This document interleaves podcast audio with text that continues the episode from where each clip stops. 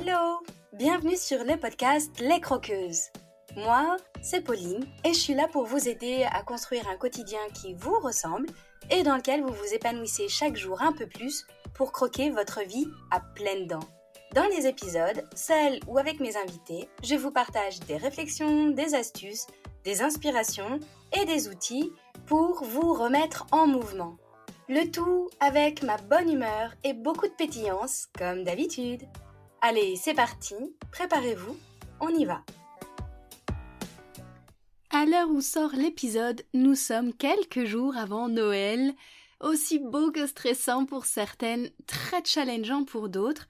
Dans tous les cas, c'est une période qui ne laisse pas indifférent, indifférente. Et si pour vous aussi c'est ouche et que parfois c'est difficile de tout boucler, de faire le bilan, de courir à droite à gauche pour tout gérer, vous pouvez avoir un petit ou grand coup de pouce pour vous aider dans cette dernière ligne droite qui est parfois la plus compliquée, là où justement on peut craquer et totalement exploser et péter un câble. Donc Boost ta fin d'année, c'est un protocole de FT conçu spécialement pour vous aider à traverser cette période et surtout construire autre chose pour l'année à venir.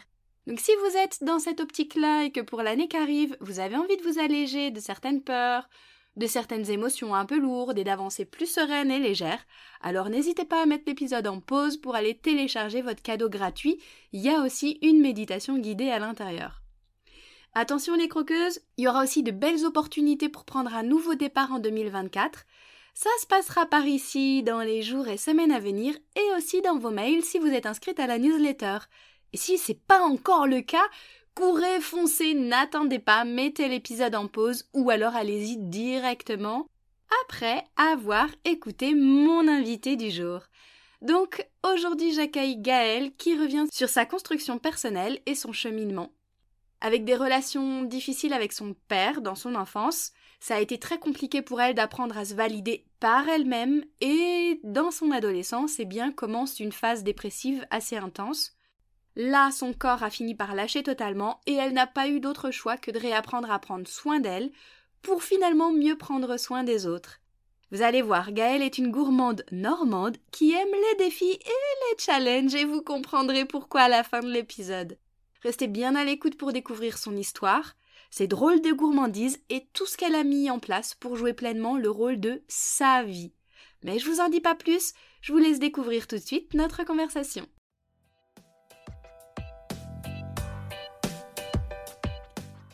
Hello, bienvenue à toi Gaëlle. Ça y est, le jour de notre interview est arrivé et je suis très heureuse de t'accueillir aujourd'hui sur Les Croqueuses parce que tu as quelque chose à nous partager qu'à un moment donné dans ta vie, et d'ailleurs tu l'as partagé toi de ton côté sur tes réseaux sociaux en story, tu nous as partagé un petit peu quelques-uns des enseignements et aujourd'hui on va dérouler le fil pour revenir peut-être un petit peu à l'origine ou en tout cas à un des éléments déclencheurs pour euh, essayer de comprendre un petit peu toutes les étapes par lesquelles tu es passé.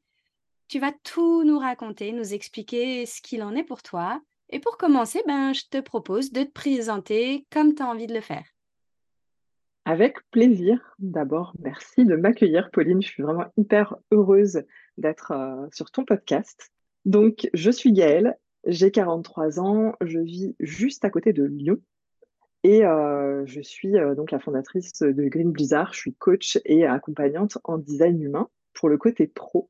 Et pour mes, mes traits de caractère un petit peu uniques, en tout cas, on va dire, qui me différencient, le premier, ça va être la bienveillance, qui est une valeur qui me tient énormément à cœur.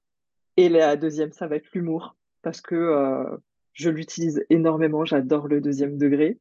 On va peut-être voir aussi un petit peu pourquoi après. Et je parle beaucoup en réplique de films. Donc ça, ça peut surprendre quand on n'a pas les mêmes références que moi. ah, ça, c'est drôle. Ok, merci beaucoup pour cette présentation. Je t'avoue que je partage tes deux valeurs fondamentales et qu'elles me sont extrêmement chères aussi. Et je pense que c'est aussi une des raisons pour lesquelles chacun de nos échanges est aussi fluide. Je pense aussi. Alors du coup, ben, maintenant qu'on te connaît euh, un petit peu mieux, est-ce que tu peux nous parler, en réplique de film ou pas, de ce que tu as traversé, de ce qui a un petit peu, hem, déclenché tout un processus de cheminement personnel et heu, parler un peu de toutes les étapes que tu as traversées? Oui, alors aujourd'hui, j'avais vraiment à cœur de partager, heu, mon premier épisode de dépression, puisque j'en ai connu 2 dans ma vie. Bah, le premier a été, j'allais dire clé parce que, je vais sauter un peu des étapes et je vais revenir après, mais voilà, c'est celui qui m'a connecté à moi, qui m'a reconnecté à moi, à un moment où, bah, j'étais vraiment en train de m'éloigner de qui j'étais. En fait, j'ai très longtemps eu cette sensation de porter un masque, même si au début je n'en avais pas conscience parce que, bah, pour moi c'était, heu, c'était mon moi, j'allais dire global et en fait ce sentiment de décalage a grandi jusqu'à l'âge de 22 ans à peu près où là, vraiment mon corps a parlé pour moi. C'est-à-dire que le décalage était tellement grand entre qui j'avais la sensation d'être à l'intérieur de moi et l'image que je donnais aux autres et comment on me percevait surtout ce qu'on me renvoyait de l'extérieur, qu'il y a eu vraiment ce moment où j'ai eu la sensation de ne plus pouvoir tenir. C'est un peu le, syndrome de l'imposteur, mais tu vois, ce, côté où j'avais l'impression d'être dans une grande pièce de théâtre, que j'enfilais mon costume et que j'allais euh, ben, j'allais jouer mon rôle en fait. Et c'était ma façon de tenir à l'époque, puisque euh, ben, je l'ai identifié euh, dans le travail que j'ai pu faire euh, sur moi en étant accompagnée à toute une période de ma vie, à une histoire familiale, en fait, où j'ai été, j'ai été élevée par un, un, papa qui avait des difficultés relationnelles importantes et du coup qui m'a beaucoup dénigrée, avec qui j'ai eu un lien qui était, j'allais dire, qui frottait. J'ai cette image qui me vient, mais vraiment quelque chose qui n'est pas fluide, où j'avais beaucoup de mal à comprendre, en fait. Il n'y avait pas forcément de logique pour moi dans la façon dont on était en relation et euh, qui du coup m'a demandé énormément d'adaptation parce que forcément moi j'avais envie de que ça se passe bien, j'avais envie de mériter son amour, j'avais envie voilà d'avoir une relation un peu euh, un peu idyllique et en fait bah, quoi que je fasse ça n'était jamais suffisant. Il y avait des moments où ça se passait mieux que d'autres mais dans la globalité c'était toujours au final du dénigrement, des signes de déception, même des, des, moments où je me sentais niée dans qui j'étais, dans le sens où il me disait euh, que j'avais pas de personnalité, comme si je n'avais pas une identité à moi. Et en fait, je pense que ça a beaucoup joué, puisque euh, j'ai essayé vraiment au fur et à mesure du temps, pour avoir cette validation des autres, j'allais dire au global, de me fondre dans le moule de ce que je pensais qu'on attendait de moi. Et sauf que bah, c'est une situation qui est devenue de plus en plus inconfortable. J'ai vu au fur et à mesure du temps des symptômes apparaître, grandir, puisque bah, cette situation avec mon papa, elle a surtout été très active sur la période de l'adolescence. Elle a commencé en fait quand j'avais 7-8 ans, tu vois, le moment en fait où tu commences à un petit peu à donner ton opinion, tu commences à forger ta personnalité. Là, ça a commencé un peu à coincer parce que bah, j'étais pas forcément tout le temps d'accord avec lui. C'était quelque chose qu'il supportait pas du tout. Et du coup, bah, ça n'a fait que s'amplifier puisque bah, au fur et à mesure du temps, je me suis euh, affirmée de plus en plus et on sait à l'adolescence à quel point en plus on cherche à s'affirmer. Je me suis sortie de cet environnement puisque mes parents étaient divorcés, donc je voyais quand même assez régulièrement mon père jusqu'à mes 17 ans. Bah, ensuite, j'ai fait le choix et j'ai affirmé le fait que je ne souhaitais plus y aller régulièrement. Et euh, je suis partie faire mes études à 700 km. Donc ça, c'est aussi assez symbolique. Hein. J'ai vraiment mis cette distance géographique. Mais bah, quelque part, ça m'a isolée aussi, puisque j'ai reconstitué tout mon réseau. J'avais une toute petite partie de ma famille sur place. Mais voilà, c'était euh, une reconstruction de mon entourage euh, quand même sur place assez massive. Bah, ça a aussi favorisé un petit peu ce côté où, bah, quand je rentrais chez moi, j'étais seule et euh, j'enlevais mon masque, mais du coup, il y avait un petit peu ce, ce sentiment d'être perdu. Ça s'est manifesté euh, notamment par des troubles du comportement alimentaire. C'était vraiment dans cette volonté de tout contrôler, même mon alimentation. Tu vois, moi qui adore le fromage, même ça, ça passait plus. Donc, euh, il y avait vraiment cet aspect de, de contrôle extrême qui bah, m'a amené en fait vers ce moment où euh, mon corps a dit là, c'est stop en fait. Donc des crises de larmes et vraiment cette incapacité à me socialiser Alors, c'est pas vraiment de l'agoraphobie, mais je pouvais plus aller en cours. J'étais à la fac. Oui, il y a eu vraiment une cassure, en fait. Hmm. Voilà un petit peu comment, comment j'en suis arrivée à cet épisode euh, assez déstabilisant et assez massif, en fait, dans, dans mon parcours de vie. Ok. Donc, si je comprends bien, dans ce qui s'est passé pour toi, dès toute jeune, au moment où tu as commencé à tenir tête ou en tout cas à t'affirmer et à t'affranchir de l'opinion euh, ou en tout cas de la validation de ce que pensait ton père, même si, et c'est dans la construction des femmes une étape qui est indispensable d'être validée par l'autorité parentale et l'image du père. Et les femmes aujourd'hui, beaucoup d'entre nous souffrent parce qu'elles n'ont pas été validées par leur père. Donc les petites filles cherchent ça. Donc tu étais euh, légitime dans tes attentes, en tout cas. Est-ce que c'était plutôt chez ton père cet isolement que tu ressentais ou même dans ce nouvel environnement que tu t'étais construit? C'était même plutôt dans ce nouvel environnement puisque, bah, mon père, je le voyais pratiquement plus. J'ai assez vite coupé les liens. Donc après, il y a eu des petits épisodes où j'ai repris contact de par des, événements de vie.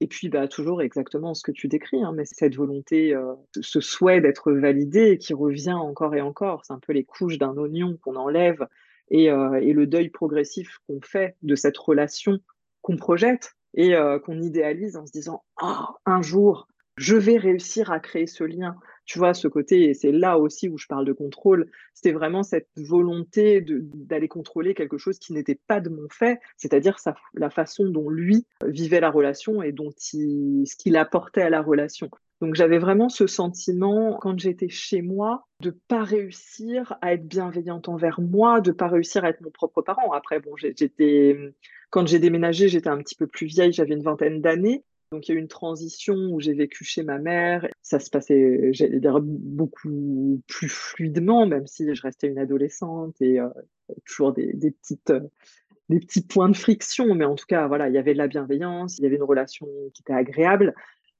Mais pareil, j'avais toujours, du coup, je compensais aussi pas mal, tu vois, en cherchant énormément la validation de ma mère, en me disant, mon Dieu, il y en a déjà un qui me valide pas, si l'autre ne me valide pas, c'est foutu, en fait. Et du coup, je pense que ça m'a beaucoup poursuivi, notamment dans les études que j'ai faites, même si elles me plaisaient. Mais tu vois, il y a toujours eu, même ensuite dans ma recherche de travail, il y a toujours eu ce côté, en fait, où, oui, je pense que quelque part, j'avais beaucoup de mal, du coup, à me valider. Et du coup, j'arrivais pas à me, à me reconnaître, même quand j'étais seule avec moi-même. Donc, euh, toujours beaucoup de pression, toujours de, tu vois, de surstimulation, toujours. Euh, fallait pas de moment de, flottement parce que sinon euh, j'allais être confrontée à mes émotions et je pense que j'étais à cette époque absolument pas outillée pour les vivre. Hmm. C'est comme si le fait de ne pas avoir été euh, reconnu ou aimé pour qui tu étais vraiment euh, par ton père t'a empêché de t'aimer toi pour qui tu étais ou en tout cas que tu as cherché à te fondre dans une identité qui n'était pas vraiment toi, pensant que c'est ce qu'on attendait de, de ce que tu pouvais être finalement, en fait. Complètement. Et je pense que c'est ce qui m'a vraiment coupé aussi de mes émotions et de ce que j'y vivais et qui m'a amené jusqu'à cette dépression où mon corps a dit mais là, euh, tu n'as plus le choix, en fait, je ne te laisse plus le choix en fait, les larmes, elles sortaient toutes seules. Je savais même pas pourquoi je pleurais. C'était, je n'étais pas lié à un événement vraiment euh, proche dans le temps qui aurait pu me, mettre dans un état de tristesse. C'était juste un effondrement, un peu euh, une, capitulation en disant mais je ne peux plus continuer en étant aussi dissocié et en donnant le change parce que vraiment j'ai été perçue comme quelqu'un de très sociable, de très solaire, de très. Euh, on avait, euh, moi ce qu'on me renvoyait, c'est que j'étais quelqu'un qui réussissait tout ce qu'elle faisait, qui avait beaucoup de facilité, et j'avais envie de hurler au monde, mais mais vous voyez pas en fait le merdier que c'est à l'intérieur de moi. Et quelque part cette dépression, ça a été vraiment ce, cri du corps, j'ai envie de dire, en disant là euh, j'ai besoin d'aide, j'ai besoin d'aide. Hmm. Donc quand tu dis ce cri du corps, ça s'est manifesté par les larmes continuelles, par les troubles alimentaires aussi à ce moment-là. Qu'est-ce qui s'est passé pour toi d'un point de vue corporel, physiologique, pour que ce soit la goutte de trop qui te fasse, en gros, ouvrir les yeux sur ce mal-être profond que tu vivais et cette grande dépression? Je pense que ce qui m'a le plus, euh, j'allais dire, affolé, ce sont les larmes, parce que c'est ce qui m'handicapait le plus pour continuer ma vie. Je pouvais plus porter ce masque puisque je fondais en larmes à n'importe quel moment, à la fac, euh, enfin dans, dans, des moments qui pour moi étaient complètement incongrus. Et en plus, j'ai été élevée dans un environnement où les émotions ne sont pas forcément comprises ni très acceptées, où on tient aussi beaucoup euh, un peu son rôle, où on donne le change, où on n'a pas forcément envie d'inquiéter les autres. Donc euh, pour moi, c'était mais complètement incongru de me mettre à pleurer en cours. J'acceptais absolument pas ça et je, je, ne me le tolérais pas. Et donc bah là, j'ai pas eu le choix. Et, euh, et, puis pareil, je suis arrivée à un moment euh, dans mon contrôle alimentaire où ça commençait à devenir critique parce que mes batteries étaient complètement à plat. Je mangeais très peu et je mangeais très mal. Donc forcément, autant te dire qu'en termes d'énergie et même au niveau de mon système nerveux, j'étais absolument plus euh, alimentée dans tous les sens du terme pour pouvoir faire face. Donc vraiment, mon corps, il y a eu un moment d'écroulement où j'avais tellement plus d'élan que bah, cette espèce d'obligation perpétuelle dans laquelle je vivais, que je mettais absolument dans tous mes domaines de vie, mais encore plus dans mes études, mais je pouvais plus en fait. Hmm. C'est comme si tout le décor de la pièce de théâtre dans laquelle tu tenais le premier rôle, en fait, était parti en fumée et que là, tu te retrouvais complètement nu et que tu n'avais pas d'autre choix que d'apprendre à être avec toi-même exactement ça. Tu le mets en mots euh, superbement parce que c'était exactement ça. Et sur le moment, je ne l'ai pas vécu comme ça, mais c'est ce qui me permet aussi aujourd'hui de le voir comme une bénédiction. Parce que je me dis que cette pièce de théâtre, alors après, j'ai un peu repris mon rôle, hein, évidemment, ça s'est pas arrangé en deux temps, trois mouvements, et pouf, c'était plié, j'ai repris un nouveau rôle qui était le mien. Mais en fait, ça a été vraiment ce point de départ pour pouvoir exprimer les émotions qui étaient en lien avec le fait de tenir ce rôle. Et le fait que le décor s'écroule, ça m'a permis de me dire, bon, ok, là, euh, il n'y a plus rien, il n'y a plus de côté jardin. il faut refaire quelque chose. Et qu'est-ce qu'on fait en fait? Quand on est confronté à ça, qu'est-ce qui se passe? Comment est-ce que on réagit? Parce que là, j'avais pas le choix, j'étais au pied du mur. Si je voulais continuer d'avancer dans ma vie, et j'avais quand même c'est aussi ça qui m'a tenue, hein, mais j'avais envie de continuer à construire ma vie. Donc, il y avait cet écroulement, mais je pense qu'au fond de moi, je savais que planqué quelque part derrière euh, toute cette fatigue, tout ce, ouais, cet effondrement physiologique, il y avait quand même cette petite flamme qui continuait de, de crépiter un tout petit peu. Tu vois, elle avait plus trop de bois, mais elle n'était pas complètement éteinte. Et ça, ça, heureusement, ça m'a porté. Et alors justement, comment est-ce que tu as fait pour l'entretenir, cette petite flamme-là? Et qu'est-ce que toi, tu as essayé qui a peut-être fonctionné ou pas, mais en tout cas qui t'a permis, même si tu as reconstruit un décor euh, provisoirement, etc., mais en tout cas qui t'a amené progressivement à cette connaissance de toi, à cette acceptation de toi et à cette validation par toi-même sans attendre que ça vienne de l'extérieur, ça s'est pas fait en claquant des doigts. Qu'est-ce qui s'est passé là pour toi pour justement rallumer cette flamme-là de ce petit feu intérieur? Je pense que le premier pas que j'ai fait, qui a été vraiment le plus salvateur, ça a été de m'exprimer sur ce que je vivais. Cette situation, elle m'a quelque part obligée à parler de ce que je vivais, ce que je ne faisais pas par peur d'inquiéter, parce que ça, c'est aussi euh, une loyauté familiale et pour le coup plus du côté de ma mère, où on n'inquiète pas les autres en fait. C'est complètement euh, OK. Alors c'est quelque chose de très implicite, hein. c'est des règles qu'on se transmet euh, sans qu'elles soient dites, mais voilà, on s'enquiert des autres, euh, mais soit on, on, dit toujours que ça va, même quand ça va pas. Et heureusement, j'avais tissé quand même une relation de confiance avec ma mère qui était suffisamment grande, de part aussi cette relation que j'avais avec mon père. Donc, c'est aussi un petit peu ce que j'aime appeler un cadeau empoisonné. C'est-à-dire que on avait réussi avec ma mère à, créer ce, cocon. En plus, moi, je suis fille unique, donc euh, il y avait vraiment aussi quand même ce côté où on était très proches. Et j'ai réussi à mobiliser mon courage pour aller lui en parler et lui dire, mais là, j'y arrive plus en fait. Et, Bon, après, ma maman était à mes côtés aussi, même si on n'a pas vécu les choses de la même façon, et c'est totalement normal. Mais elle savait ce que j'avais vécu, donc elle était prête quelque part à accueillir peut-être depuis bien plus longtemps que moi. Peut-être qu'elle savait que j'étais quand même dans un rôle et qu'il y a un moment où ça allait se craquer. Et du coup, ce premier petit pas, ça a été d'aller lui en parler et d'aller explorer un petit peu des, solutions ensemble. Ça, déjà, ça a été un, ouais, un très grand pas, je pense. Hmm. Et dans les solutions que vous avez expérimentées ensemble, justement, qu'est-ce qui a été... Euh, on, en avait parlé un petit peu ensemble, mais c'est quoi qui, toi, clairement, même si généralement c'est un cocktail et c'est pas une seule chose, mais qu'est-ce qui t'a accompagné dans ce cheminement jusqu'à celle que tu es aujourd'hui? Ce qui a été le plus clé pour moi, c'est de m'autoriser avec bah, du coup le soutien euh, et la validation de ma mère pour le coup à aller euh, consulter une psychothérapeute. Ça a été quelque chose d'énorme parce que, bah, comme je te le confiais, hein, dans ma famille, euh, on se débrouille avec ses émotions et c'est absolument pas un chemin qui avait été pris auparavant par d'autres membres de ma famille.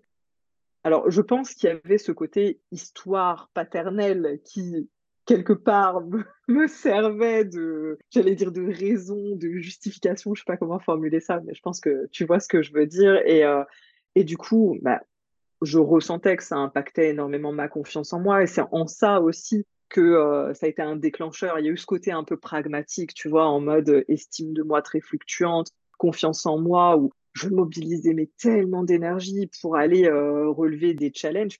J'étais quelqu'un en plus qui avait ça dans le sang. J'aimais relever les challenges, de par mon histoire aussi, je pense. Hein.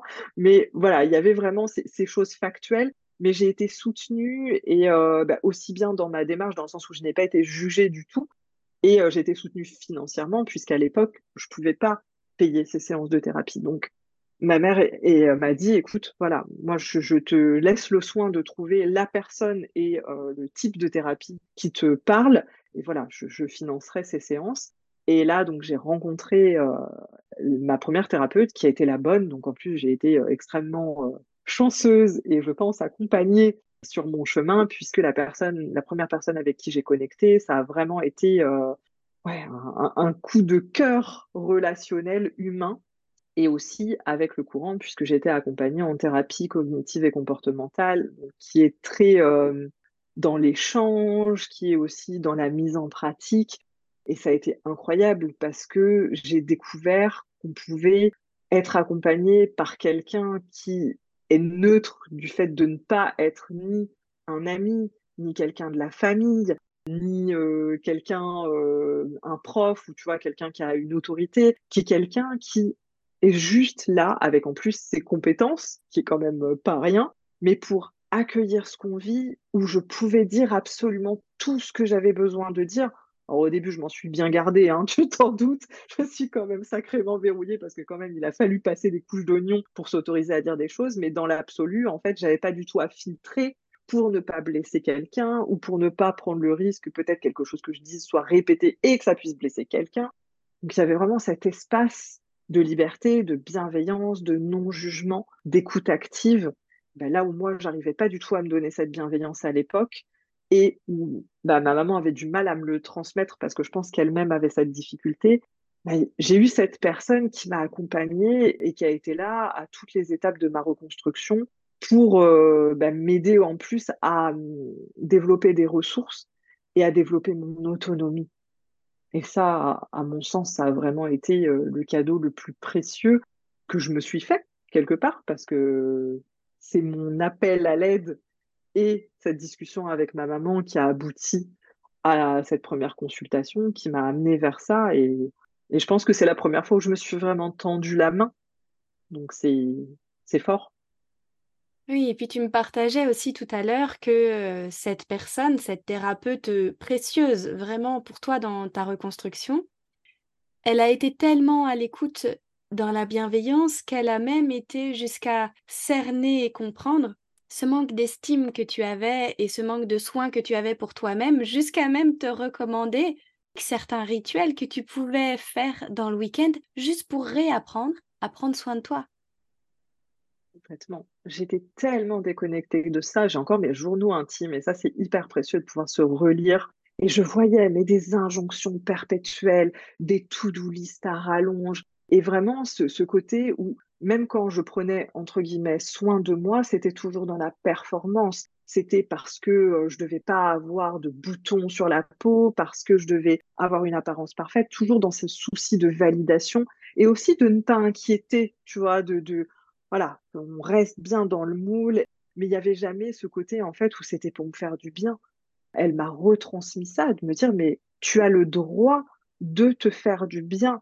Tu n'es pas obligé d'être tout le temps en train de, de, te mettre la pression.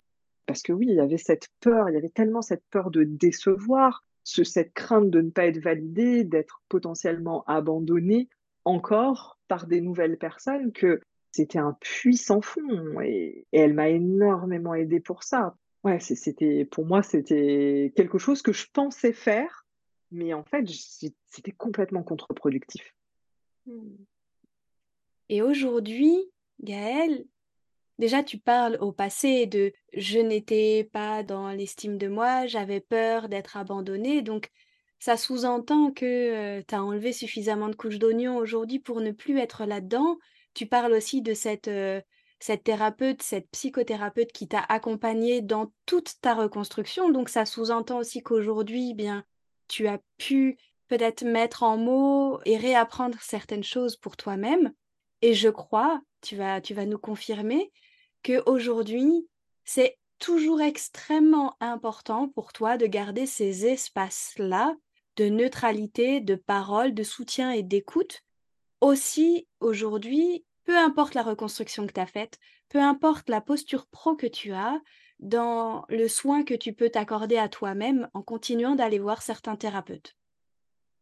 Complètement. C'est vraiment devenu pour moi euh, quelque chose de naturel et sur lequel je suis épaulée parce que euh, Dieu sait que la nature aime reprendre ses droits, donc c'est toujours important d'avoir des petits garde-fous et je le vois même dans mon entourage, dans le réseau que je me suis créé, où vraiment j'ai ces personnes bienveillantes qui me font des miroirs quand elles sentent qu'il y a des petites choses sur lesquelles bah, la vie reprend le dessus et on peut euh, avoir tendance à se dire mince, euh, waouh, je suis en train de me remettre un petit peu en pilotage automatique. Mais vraiment, oui, moi je suis toujours accompagnée euh, en thérapie, alors beaucoup plus ponctuellement, mais j'ai toujours cet espace de dépose et de neutralité et de bienveillance à mes côtés. Je suis accompagnée en médecine douce, vraiment des thérapies aussi par le corps qui m'aident énormément. Et ça fait vraiment, vraiment partie de mon quotidien. Et c'est ce qui m'aide en fait à rester au centre de ma vie et à prendre soin de moi pour pouvoir prendre soin des autres depuis un espace où il y a de l'espace, j'ai envie de dire. Hmm.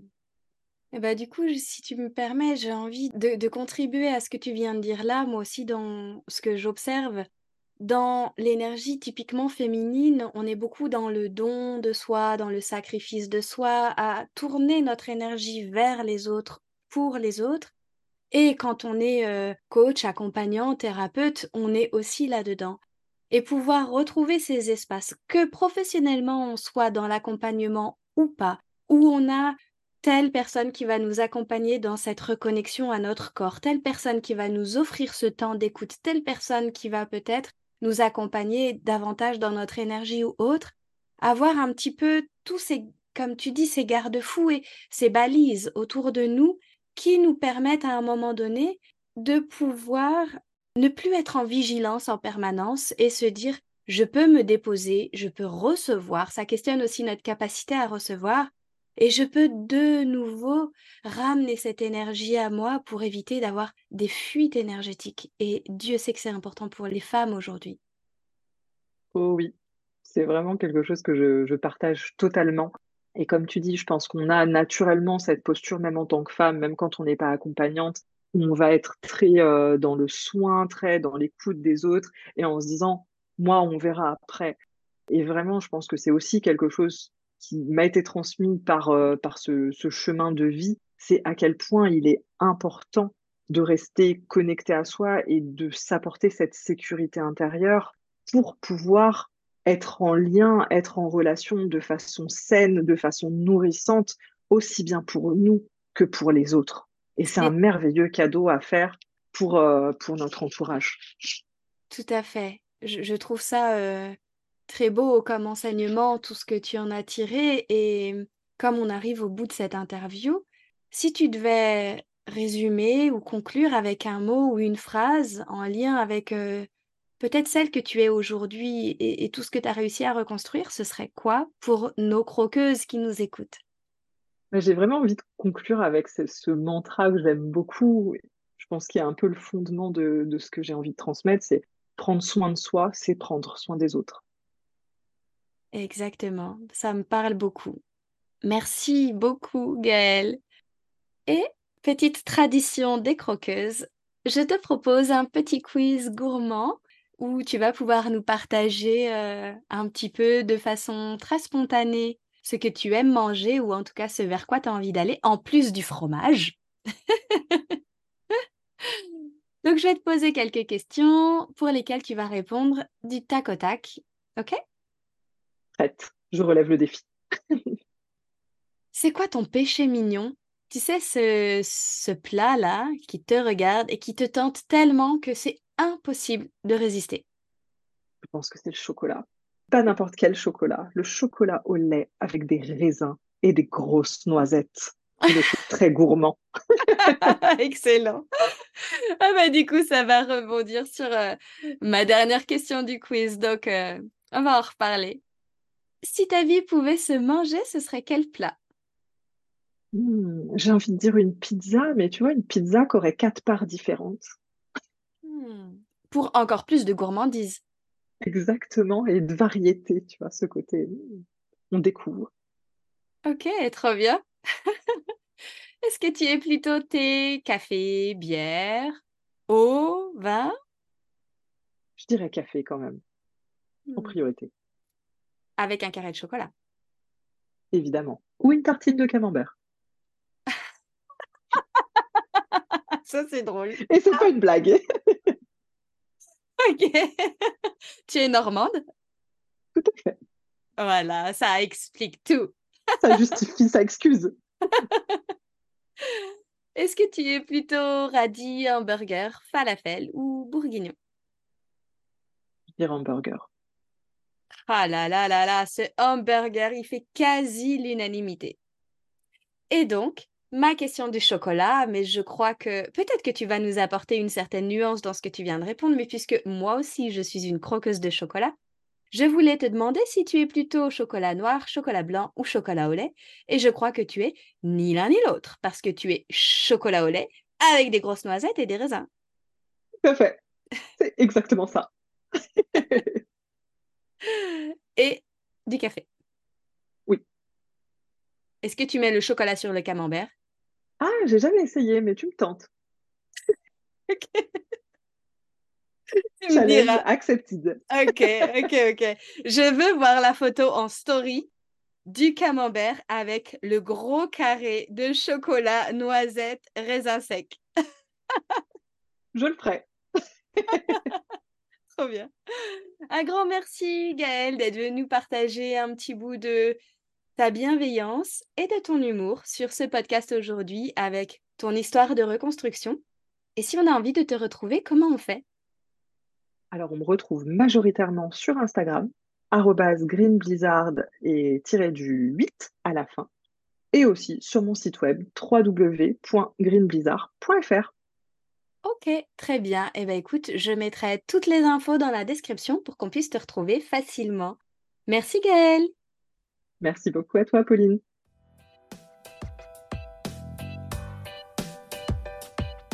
Et voilà les croqueuses, c'est la fin de cet épisode. Merci à vous d'avoir écouté jusqu'au bout. Si vous avez trouvé la gourmandise de mon invité, n'hésitez pas à m'envoyer un message ou un commentaire. C'est toujours un plaisir de vous lire. Si cet épisode vous a plu, qu'il vous a apporté un peu d'énergie, d'élan et de la valeur, si vous vous dites que ce serait bien que d'autres femmes puissent l'écouter, n'hésitez pas à le partager et à le noter sur votre plateforme d'écoute favorite. C'est très rapide, notez le podcast en mettant des étoiles, ça l'aidera énormément à être visible pour qu'il touche encore plus de croqueuses. Et merci à toutes celles qui le font déjà. Vous pouvez aussi vous abonner pour être certaine de ne pas rater les prochains épisodes en solo ou avec mes invités. Je vous souhaite une super journée ou soirée, où que vous soyez, avec gourmandise bien sûr. À la semaine prochaine pour une nouvelle dose de pétillance, d'inspiration et de bonne humeur.